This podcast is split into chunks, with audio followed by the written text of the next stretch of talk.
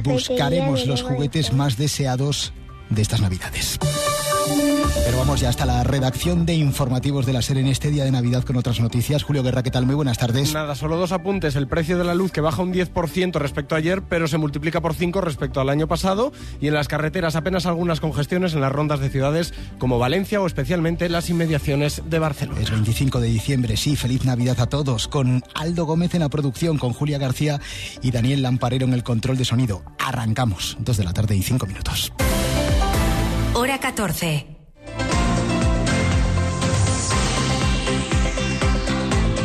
Lo que pasa. Lo que importa en Asturias. Pablo Canga. Buenas tardes. Hoy es festivo de precepto para los católicos y en Oviedo, como cabeza de la Iglesia asturiana, el arzobispo Jesús Sanz Montes ha presidido esta mañana en la catedral la misa de Navidad, la misa de la Natividad del Señor.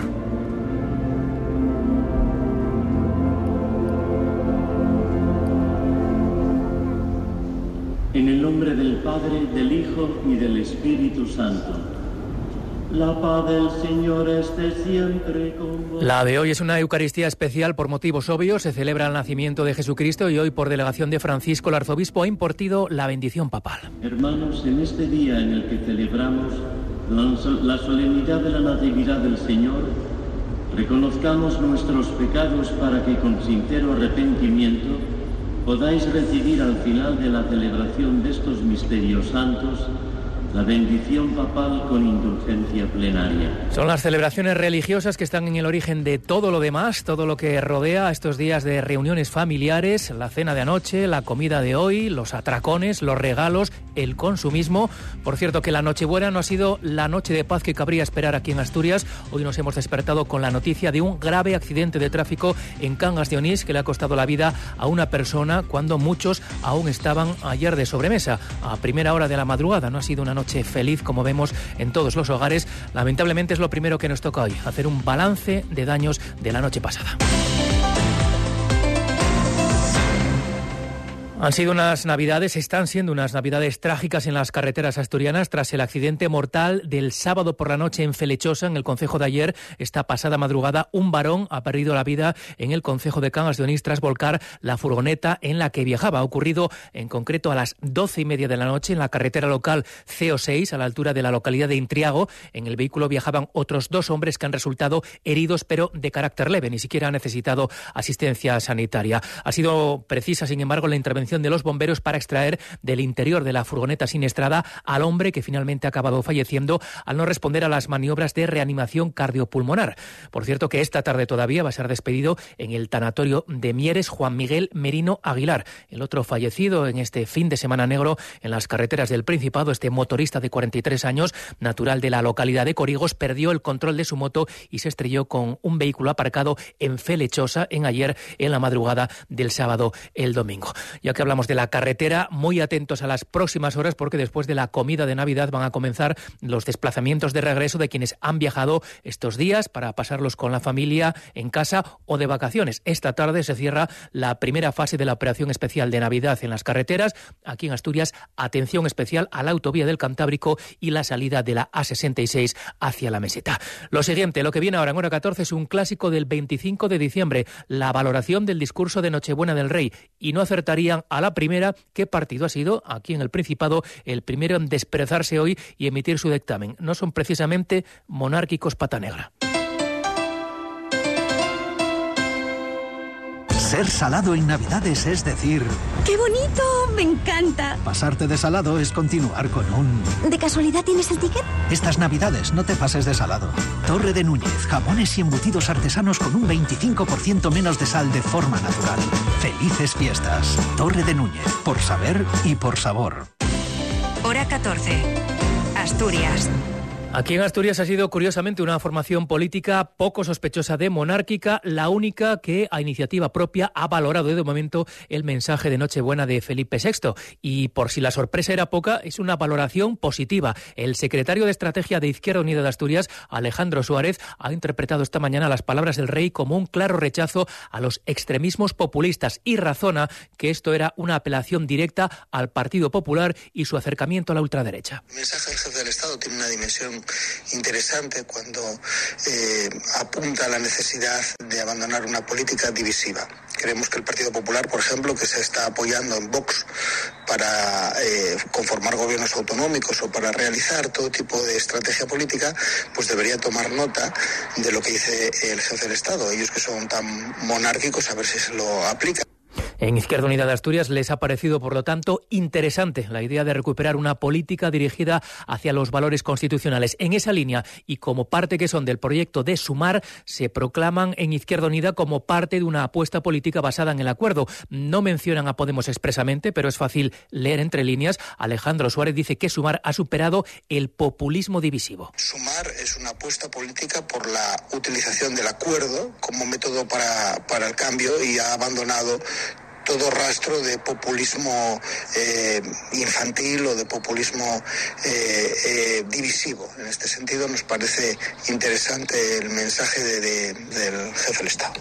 Bueno, y enganchados ya a la crónica política, en los próximos días vamos a asistir al último debate del año en la Junta General del Principado, el próximo viernes en concreto, cuando el Parlamento asturiano apruebe con carácter definitivo el proyecto de presupuestos generales de la comunidad para 2024. Veremos si el Ejecutivo y los grupos políticos que lo sustentan, PSOE y Convocatoria por Asturias Izquierda Unida, corresponden al apoyo que les prestaron en el debate de totalidad de la semana pasada Foro y la diputada del grupo mixto Covadón Gatomé, incorporando algunas de de las enmiendas parciales que la oposición puede presentar hasta las 10 de la mañana del próximo miércoles. El diputado de Foro, Adrián Pumares, ya formuló en el pleno del viernes pasado, pleno de totalidad, un emplazamiento al gobierno señalando los déficits que él aprecia en el proyecto presupuestario. Cuestiones como el dinero para rebajar las listas de espera de la dependencia o para mejorar las retribuciones de los docentes de la enseñanza concertada pueden ser el precio al voto positivo de Pumares. Hay cuestiones que faltan en este presupuesto.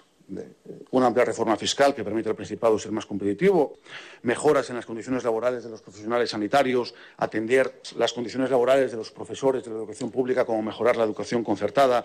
Eh, también dudamos acerca de si las partidas existentes serán suficientes para garantizar unos servicios públicos de calidad o, por ejemplo, para reducir las listas de espera de la valoración de la dependencia, que es algo que sigue en, entre las cuentas pendientes de este Gobierno.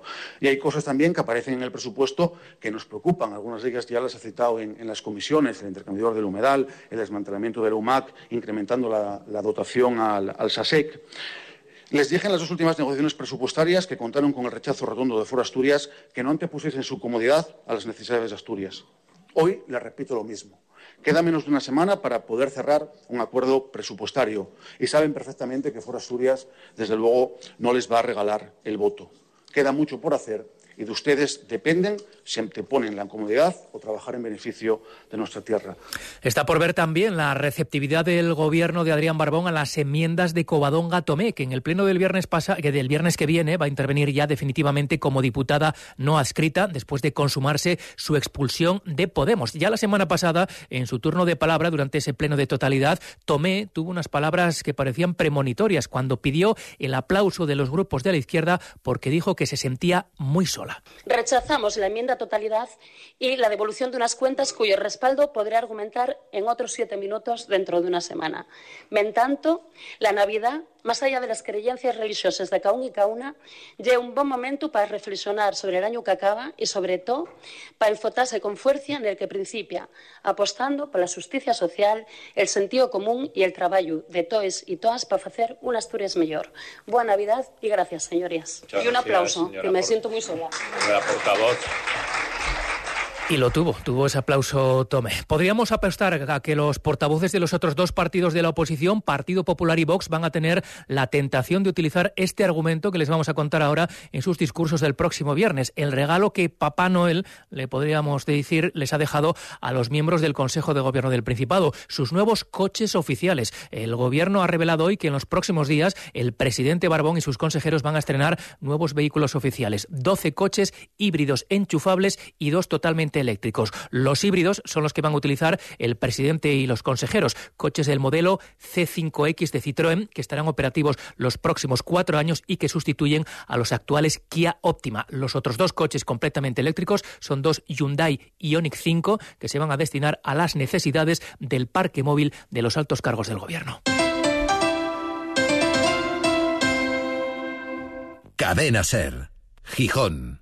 ¿Quieres formar parte de la transición hacia un futuro más sostenible? En Veolia estamos comprometidos con la descarbonización y ofrecemos soluciones innovadoras para ayudar a las entidades públicas, industrias y empresas a reducir su huella ambiental y conseguir importantes ahorros económicos. En Veolia contamos con la experiencia y la tecnología necesarias para liderar la gestión sostenible de la energía, el agua y los residuos. Contacta hoy mismo con la delegación de Veolia en Asturias y descubre cómo podemos ayudarte. Cuidemos juntos del medio ambiente. No pagues por una mala digestión. Los aceites de cocina muy usados perjudican gravemente tu salud. Bienvenidos a la Cocina Verde, la que cuida de ti y del medio ambiente. Descarga gratuitamente la aplicación Voy a comer en o visita la web voyacomeren.es. Y encontrarás los establecimientos que mejor se adaptan a tus necesidades. Aplicación certificada por Pumariega. Cadena Ser, el poder de la conversación. Hora 14. Asturias.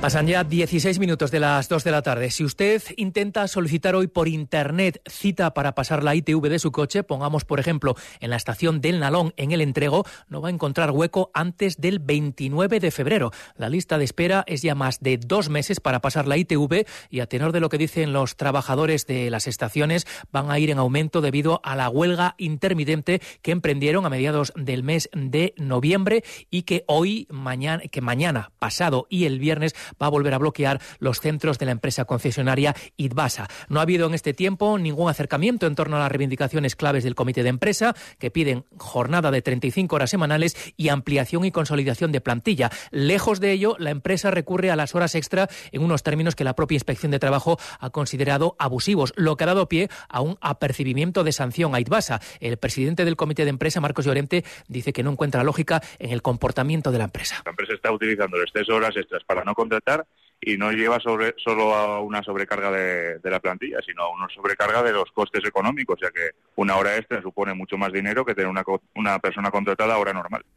Mañana mismo están previstas nuevas concentraciones de los trabajadores de IDBASA ante la Consejería de Transición Ecológica e Industria y ante la Dirección General de Función Pública del Principado. Corregimos, las próximas tres fechas de huelga serán mañana martes, miércoles y jueves. El viernes no es día de huelga en IDBASA. Otro conflicto laboral que amenaza con endurecerse en la recta final del año es el de los trabajadores, sobre todo trabajadoras, de las residencias geriátricas del ERA. La consejera de Derechos Sociales, Melania Álvarez, aseguraba hace unos días que en la mayoría de los centros del ERA se están confeccionando ya las carteleras de trabajo con el cupo de personal mínimo por turno que se había pactado con los sindicatos después de su encierro del pasado mes de noviembre. Si la consejera pretendía aplacar a unas trabajadoras que todavía el lunes pasado fueron a la huelga, acusándola de incumplir sus compromisos, no lo ha logrado. Ahora además le dicen que es una mentirosa y que ya no les vale como interlocutora. Quieren hablar directamente con el presidente Barbón. Belén Ordiz representa al sindicato CESIF en el comité de empresa. Sientes a negociar con nosotras, denos una reunión. Usted ha dicho que está en negociaciones con el comité de empresa y no la hemos vuelto a ver desde el día del encierro que fue a hacerse las fotos para decir que iba a solucionar el problema con el ERA. Echamos en falta también al presidente Adrián Barbón. Es consentidor de todo lo que está pasando con nosotras, del ninguneo que nos están haciendo. En la reunión que tuvimos para las carteras el día 19 se rieron de nosotras directamente la gerencia del ERA, una tomadura de pelo, se están imponiendo carteleras sin subida de mínimos y no lo vamos a consentir. Por tanto, recapaciten, están a tiempo, todo esto va a ir a más si no ponen medios y queremos una reunión urgente con usted, señor presidente Adrián Barbón. Bueno, pues este órdago del Comité de Empresa del ERA no ha sido correspondido por el presidente Adrián Barbón, que les ha respondido que él respeta la interlocución que corresponde al Departamento de Derechos Sociales. Yo no me salto nunca, en este caso, la capacidad de gestión de ningún consejero o consejera. Agradezco que se me pida una reunión, pero lógicamente eso entiendo que se está negociando en otro marco y me remito a ello.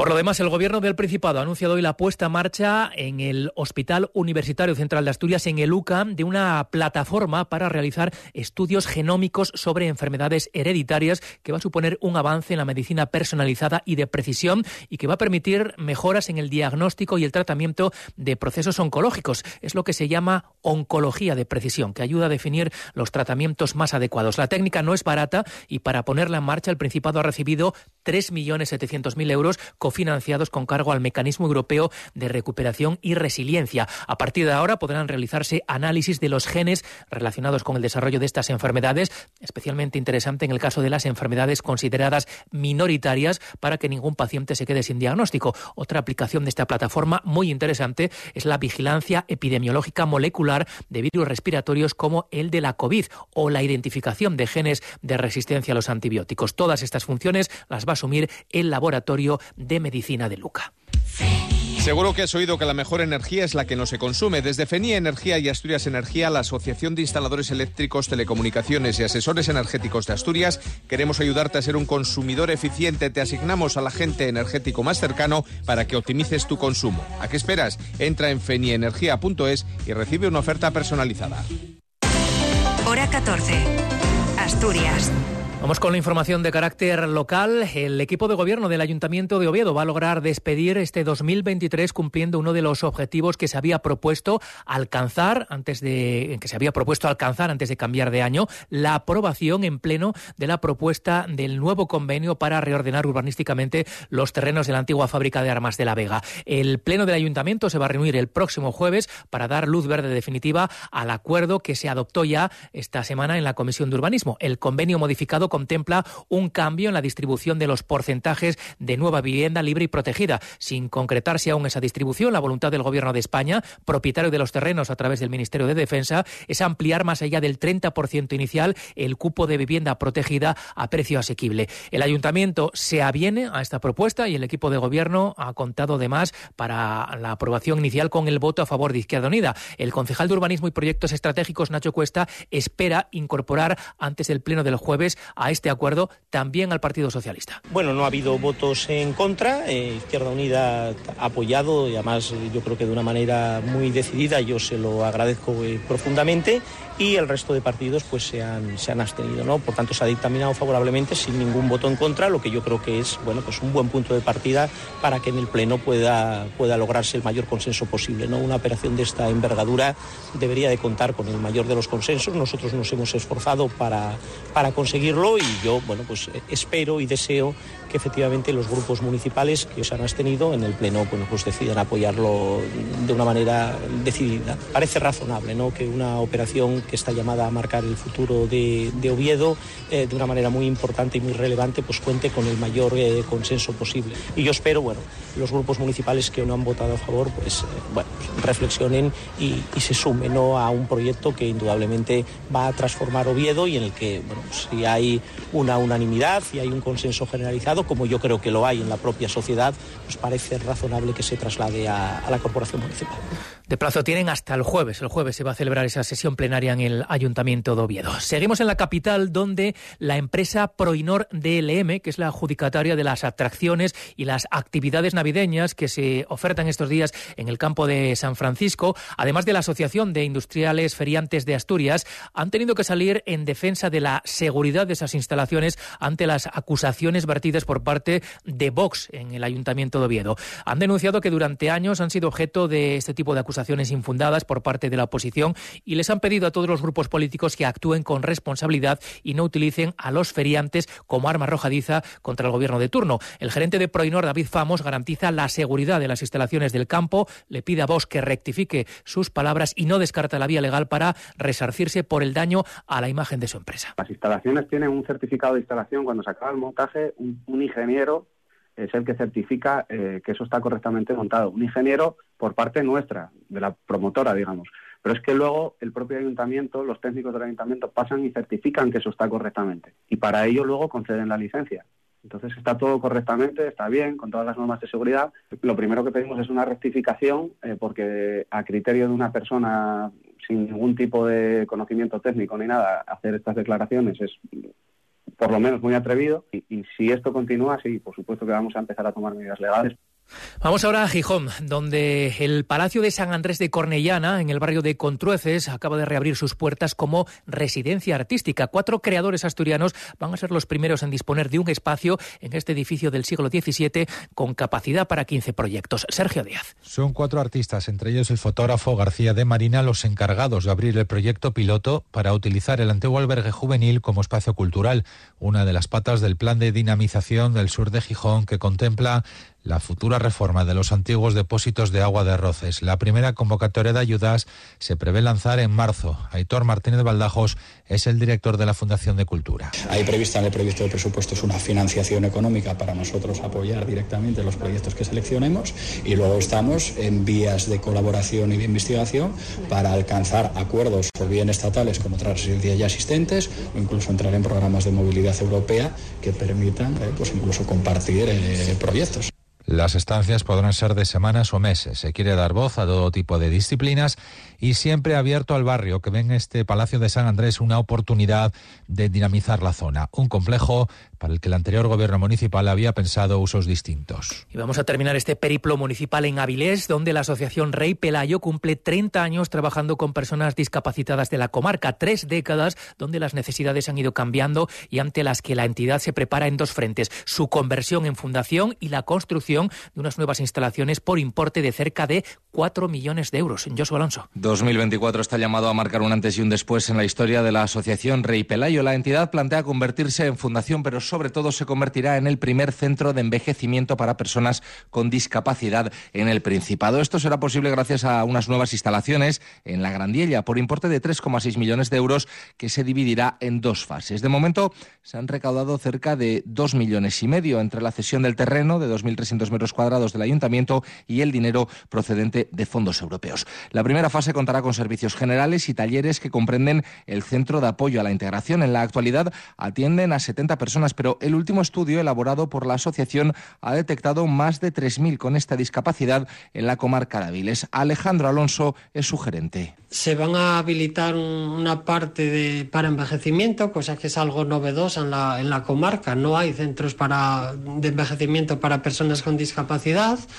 Y bueno, y vamos a trabajar también en el futuro la integración, la integración laboral, creemos que es una pata muy importante. Tenemos muchos muchos chicos que, que, bueno, chicos o usuarios que fueron envejeciendo y que ya tenemos una necesidad, muchos padres que, que, que se hicieron mayores, que, que, que, no pueden atenderlos. Entonces, ahora mismo creemos que es la necesidad más acuciante. Para la segunda quedará la integración laboral del colectivo. Está previsto que las obras arranquen a final de año y cuenta con un plazo de ejecución de 24 meses.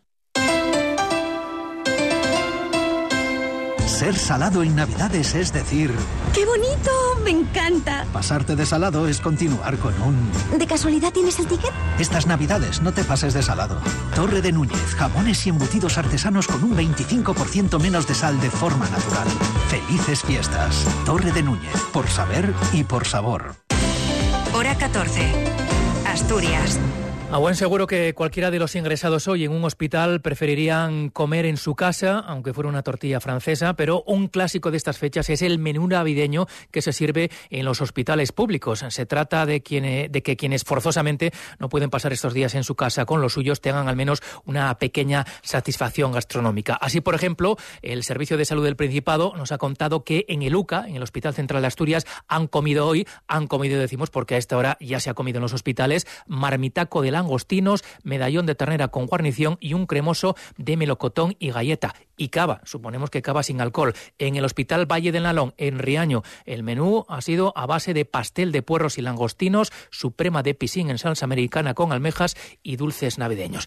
Bueno, se agradece el gesto, aunque como decimos, la comida que mejor sabe, sobre todo en estas fechas, es la de casa. Un recordatorio para quienes tenían entradas para el concierto aniversario de María Calas, que estaba programado para mañana martes en el Teatro Filarmónica de Oviedo y que aún no se habían enterado de que ha sido cancelado. La Fundación De Cultura de Oviedo comunicó el viernes pasado la cancelación de ese concierto dramatizado que iba a dirigir Alberto Frías y en el que Eva Marco y Beatriz Díaz iban a interpretar a la diva como homenaje con motivo del centenario de su nacimiento. El importe de las entradas adquiridas por Internet va a ser devuelto automáticamente a la tarjeta con la que se realizó la compra. Para las entradas compradas en taquilla hay que ponerse en contacto con la dirección del correo electrónico taquilla.campoamor.oviedo.es. Repetimos, taquilla.campoamor.oviedo.es. Y el tiempo, a este paso la clásica estampa navideña de paisajes nevados va a quedar reducida para nosotros a las postales de otras latitudes o a las ilustraciones de los cuentos. Este día de Navidad apenas hay nieve en las montañas más altas y ni siquiera en la cantidad que cabría esperar. De hecho, es un día de Navidad de sol espléndido en Asturias y en estas horas centrales temperaturas que invitan al vermut en las terrazas. Tienen, por ejemplo, 16 grados en Colunga, 15 en Llanes, 14 en Luarca, pero también en el interior temperaturas relativamente altas. Hay 13 grados en Amieva o en Cabrales. Eso sí, la Nochebuena ha sido fría, rondando los 3 grados bajo cero en Tineo, ha sido lo más frío de la pasada noche. Atentos porque la próxima noche de nuevo rondaremos los 0 grados por arriba o por abajo, sobre todo en el interior de la comunidad.